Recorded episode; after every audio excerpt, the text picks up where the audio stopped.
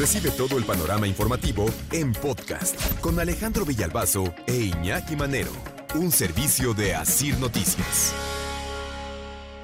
Esto nos afecta a todos. Y esto nos debería de llevar a todos a pedir cuentas. ¿Qué hacen los partidos políticos con el dinero que cada año se les entrega, con el presupuesto que cada año se les destina? ¿En qué se lo gastan? ¿Cómo lo gastan? ¿Cómo lo comprueban? ¿Cómo demuestran que han gastado ese dinero? ¿Qué hacen con lo que sobra, si es que les sobra? Y cuando volteas y te enteras de lo que están haciendo con nuestro dinero, ¿Y por qué es nuestro dinero? Porque los partidos políticos reciben un presupuesto, ese presupuesto sale del INE. Eh, ¿De dónde recibe dinero el INE? Pues del dinero que le da el gobierno y de dónde le da dinero eh, el gobierno al INE, pues de nuestros impuestos. Entonces es nuestra lana la que se están gastando. ¿Y en qué se le están gastando y cómo? Ahí está el detalle, diría Kelly Ahí está el detalle. ¿Por qué? el Instituto Nacional Electoral ya prevé las multas para los siete partidos políticos con registro por las irregularidades detectadas en su gasto del 2020. Y vámonos por partes, ¿qué tipo de gastos?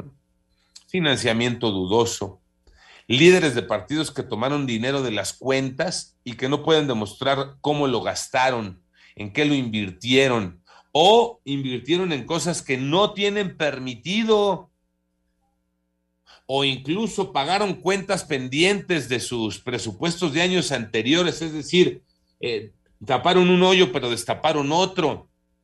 Y encima de eso, le mintieron a la autoridad sobre costos reales de servicios o de bienes. Ahí les van algunos ejemplos. El Partido del Trabajo el Partido del Trabajo entregó facturas de servicios aéreos que efectuó en el 2021, pero las metió como si fueran del 2020. Se los cacharon. El monto de esas facturas, 9 millones de pesos. Se los cacharon, se los cachó el INE. Otro ejemplo, Morena. Morena pidió dinero a sus comités estatales para la compra de inmuebles. Emitió facturas generales, pero nunca especificó quién dio el servicio. Compró tabletas electrónicas y no informó para qué eh, fin partidista fueron esas tabletas electrónicas. O mintió sobre el destino de los recursos. Ah, si todos son igualitos. Aquello de ya llegamos para cambiar las cosas, pues véanlas nada más. Ahí está el partido en el poder, ¿no? Haciendo lo mismo que hacían todos. El PRD, ¿cómo brinca el PRD en esta lista de irregularidades del dinero que se le entrega cada año? La falta más delicada en el PRD fue etiquetar en su gasto 2020 impuestos por pagar de años anteriores. Les digo tapando un hoyo, pero destapando otro.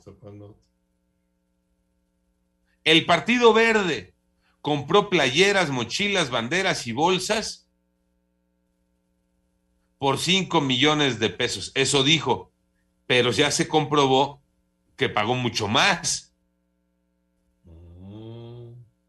Y entonces esa diferencia ¿Dónde está? Oye, tú di que yo te voy a pagar 5 millones, pero en realidad te voy a dar, te voy a dar 8 y ¿qué crees? De ahí, uno y medio para ti, uno y medio para mí. Como si no supiera uno que eso ocurre, Iñaki. Es la tranza de toda la vida en México. Tiene más de 100 años ese tipo de tranzas con los presupuestos para las cosas. Entonces, y es también la ilusión de que al ser partidos nuevos, por ejemplo, con el partido en el poder, pues van a ser mejores que los otros. Cuando hay que recordar que este partido en el poder está conformado por gente de otros partidos que hacían exactamente lo mismo y que se han pasado la vida haciendo eso. Entonces, ¿dónde está el cambio? Pues ninguno. La clase política mexicana sigue siendo la clase política mexicana independientemente del color. Sí, la misma tramposa. Son los mismos. La misma marrullera, la misma que se clava la lana, la misma que no demuestra como debe de demostrar en qué gasta ese dinero. Movimiento Ciudadano, fíjense que no, eh, eh, cuando oyes el nombre de Movimiento Ciudadano, este, podría llamarte la atención, ¿no? Pues, un movimiento ciudadano en la política, oye, pues ¿de qué se trata, no? Pues de lo mismo. De, de chingarse el dinero. Sí.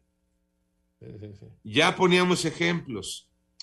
PT, Morena, PRD, Verde.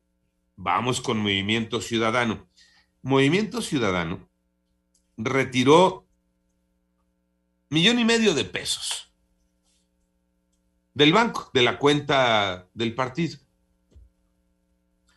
Pero no pudo justificar en dónde terminaron ese millón y medio de pesos. Así. Bueno, tú veis acá millón y medio. Y al momento de demostrar, oye, ¿y este millón y medio que retiraste, para qué o qué? No, pues quién sabe, ¿no? Eh. ¿Quién sabe?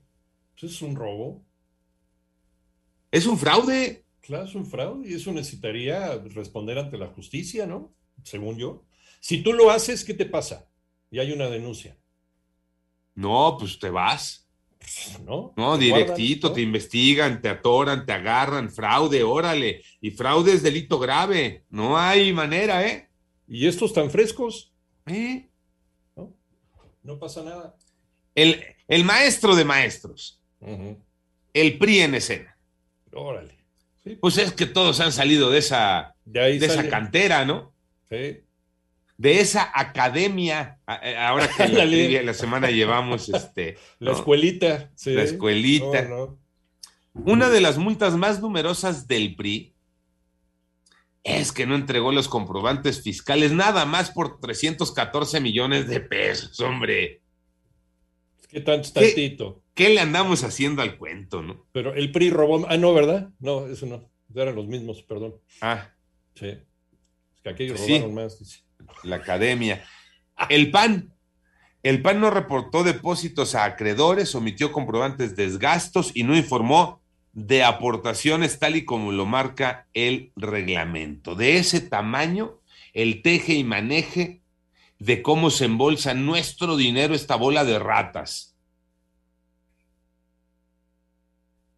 Porque ellos podrán decir que no y que digan misa, pero una vez que no puedes comprobar en qué gastas el dinero que sacas del banco, una vez en que no puedes entregar comprobantes fiscales, una vez que eh, estás demostrando facturas de un año de un ejercicio fiscal para cubrir el otro, este, una vez que eh, compras playeras, banderas y, y las tortas y estás robando, aunque ellos digan que no.